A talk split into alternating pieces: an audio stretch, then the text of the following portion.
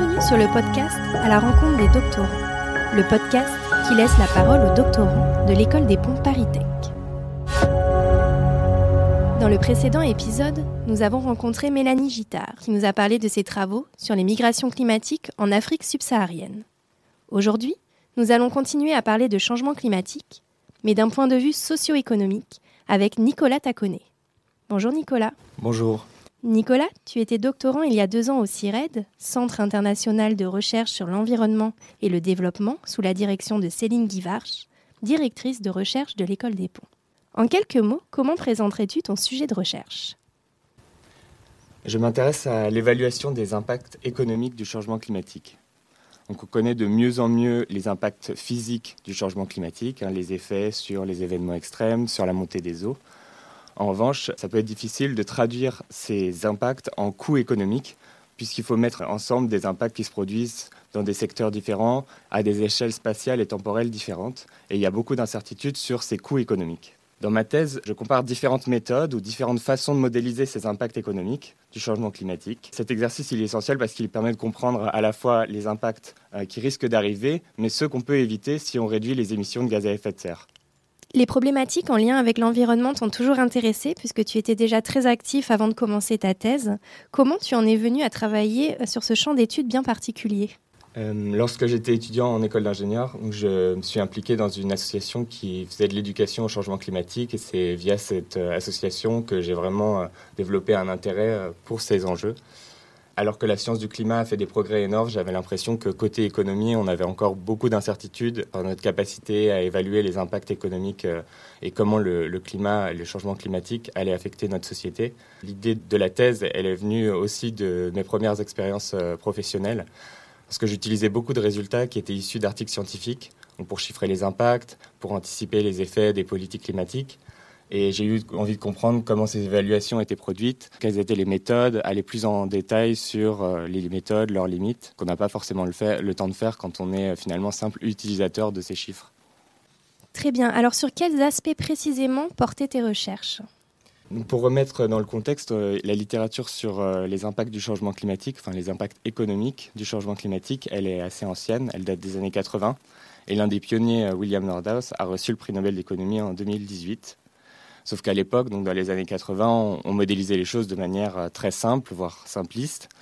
Et ma thèse, elle s'inscrit dans une littérature qui est assez euh, petite, mais plus récente, et qui cherche à complexifier cette modélisation pour mieux représenter les choses.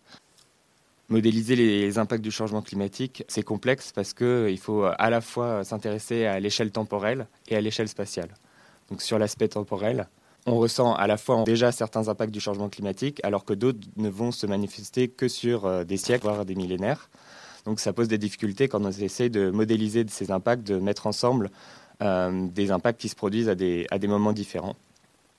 D'autant plus que certains sont transitoires et d'autres euh, irréversibles. Juste pour préciser, donc concernant ces impacts, par exemple, la montée des eaux, ça va se manifester sur plusieurs siècles. Alors, par exemple, une augmentation de température sera peut-être plus soudaine, c'est ça? Exactement. La montée des eaux, c'est plutôt à l'échelle des, siècles, voire millénaires, alors que euh, on observe déjà certains impacts, euh, notamment les canicules, les sécheresses aujourd'hui. La deuxième difficulté, c'est l'aspect spatial quand on parle d'impact du changement climatique, en fait, euh, les impacts vont se manifester dans différentes euh, régions du monde. Et euh, la difficulté, c'est qu'on sait que les impacts physiques à un endroit peuvent aussi avoir des impacts économiques à un autre endroit. Donc si par exemple vous exportez un bien, potentiellement les pays avec lesquels vous commercez peuvent, via ces échanges commerciaux, être affectés par les impacts physiques qui vous touchent pour euh, la modélisation des impacts, euh, on ne peut pas se contenter de sommer les impacts, mais il faut vraiment tenir compte de ces effets d'interaction. Ma thèse, c'est une collection d'articles qui vont regarder des points précis sur ces aspects euh, temporels et spatiaux. L'idée, c'est pas de résoudre le problème et d'arriver à la fin avec un chiffre. voilà, le, changement climatique, ça va nous coûter tant. c'est plutôt de comprendre des enjeux méthodologiques qui se posent et euh, essentiellement, ce que je fais, c'est que je compare différentes méthodes et j'essaye de comprendre pourquoi elles n'arrivent pas au même résultat. Pour donner un exemple sur l'aspect temporel, on peut distinguer deux canaux sur les impacts du changement climatique. Il y a une partie des impacts qui viennent du fait que le climat change. On était habitué à des conditions climatiques à un endroit et on doit s'adapter, ce qui implique des coûts de manière transitoire. On va changer le type de culture, adapter les bâtiments, etc. Et d'autre part, il y a des impacts qui euh, viennent du fait que le climat a changé. Donc même une fois qu'on s'est adapté, on ne peut pas s'adapter à tout et il y a des impacts qui vont être euh, irréversibles. C'est par exemple le cas de la biodiversité où on sait que les impacts ne euh, vont pas être seulement transitoires mais vraiment de long terme. Dans un de mes chapitres de thèse, je compare les bénéfices de différentes trajectoires de réduction d'émissions plus ou moins rapides et je mets en évidence le fait que même si on se donne une cible de 2 degrés Celsius à atteindre, la vitesse à laquelle on va atteindre cette cible a une influence considérable sur les impacts totaux auxquels on arrive. Tu parlais d'impact par exemple à, plus de degrés. Comment fait-on pour évaluer euh, les impacts à plus de degrés ou ceux qu'on aurait à plus 3 Historiquement, la, une des premières tentatives pour arriver à un chiffre ou à une évaluation à 2 degrés, elle reposait sur euh, ce qu'on appelle la méthode énumérative. Donc on va euh, lister tous les différents impacts du changement climatique, donner à chacun un coût et euh, ensuite faire la somme. Donc par exemple, les impacts sur les changements euh, agricoles, on sait que ça va affecter euh, la production et donc ça va avoir tel coût. Pareil pour la productivité du travail, la santé et donc de manière séparée, on chiffre ces coûts, on leur donne une valeur économique et on fait la somme. Et ça sur, tous les endroits du globe Exactement. on essaye de faire ça à des échelles régionales. Le problème, c'est que, euh, comme je disais, on a des effets entre les régions et on ne peut pas se contenter de sommer les impacts dans différentes régions. Et on a besoin de développer des méthodes qui prennent en compte les échanges commerciaux ou les déplacements de population qui peuvent, euh, eux, euh, faire que la production se relocalise. Donc il y a une nouvelle génération de méthodes et de modèles qui essayent de vraiment prendre en compte euh, ces flux euh, de population et les flux via le commerce. Dans ma thèse, j'ai été amené à collaborer avec d'autres chercheurs sur un article qui essaye de catégoriser toutes les nouvelles méthodes et discuter leurs limites. Et une méthode qui s'est particulièrement développée récemment, c'est ce qu'on appelle la méthode économétrique. L'idée, c'est que euh, la Terre s'est déjà réchauffée de 1 degré Celsius par rapport à l'ère pré-industrielle. Et donc, on a un certain nombre de données qui permettent d'analyser comment nos sociétés ont été affectées par, ce début de réchauffement climatique.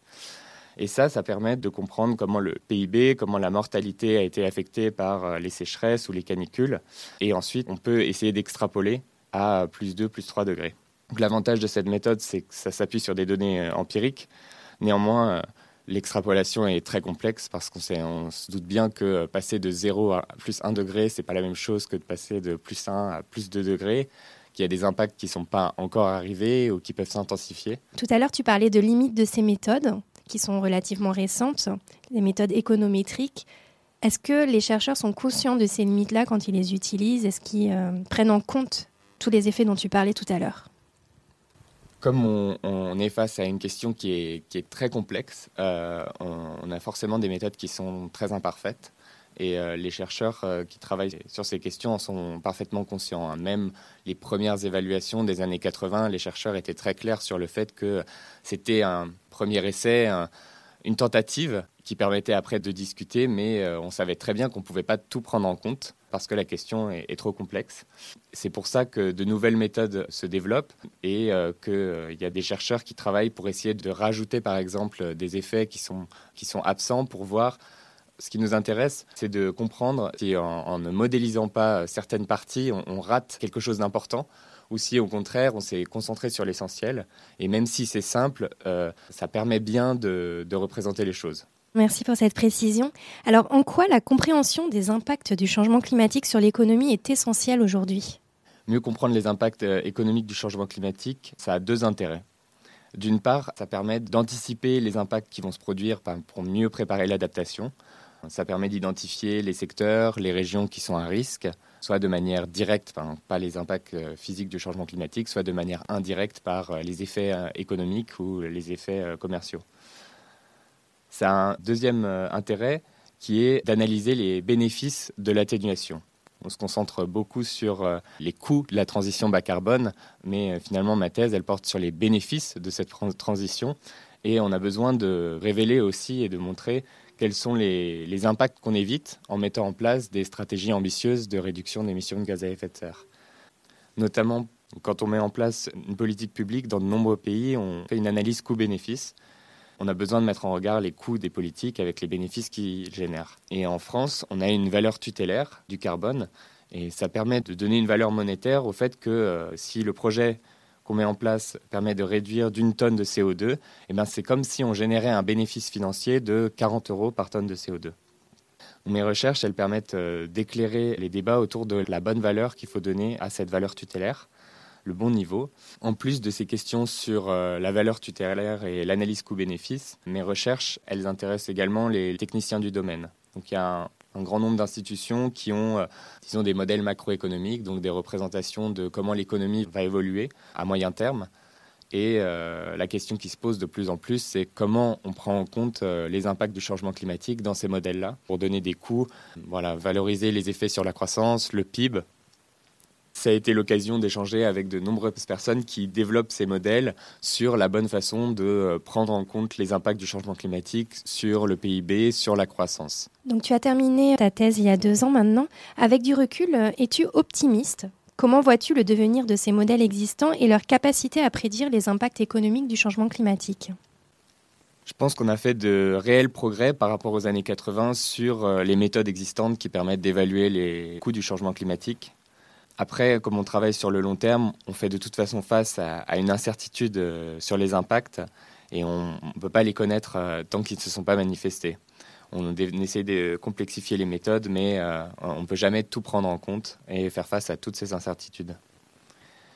Néanmoins, ce qui me semble très positif actuellement, c'est tous les progrès qu'on fait sur les méthodes économétriques comme je le disais, on a une masse de données euh, assez importante sur euh, les effets du premier degré de réchauffement climatique. On a des données qui sont euh, à des échelles plus fines et plus locales, et donc on peut vraiment essayer de comprendre comment les changements dans les conditions climatiques qu'on a observées ont affecté les économies. D'autre part, on a fait des avancées sur les méthodes statistiques qui permettent d'isoler l'effet vraiment des conditions climatiques de tout ce qui se passe par ailleurs sur l'économie. Donc ça, ça permet bah, d'avoir des résultats beaucoup plus robustes. Par exemple, depuis les années 2010 que cette littérature se développe, on identifie maintenant très clairement l'effet négatif de la température sur le PIB et euh, on arrive à isoler également la magnitude des effets des variations dans les précipitations ou dans les événements extrêmes. Et toutes ces études, lorsqu'on les met ensemble, elles laissent penser que les impacts à plus 1 degré ils sont supérieurs à ce qu'on prévoyait dans les années 80 comme étant le coût des impacts à 1 degré. Donc ça, ça permet aussi de réajuster euh, les méthodes de prévision à la lueur des impacts euh, empiriques euh, qui se produisent. Nicolas, merci pour ce moment de partage. Quant à moi, je vous retrouve le mois prochain pour un nouvel épisode à la rencontre des doctorants, à retrouver sur la revue numérique de l'école des ponts Paris Tech, ingenius.écoledesponts.fr.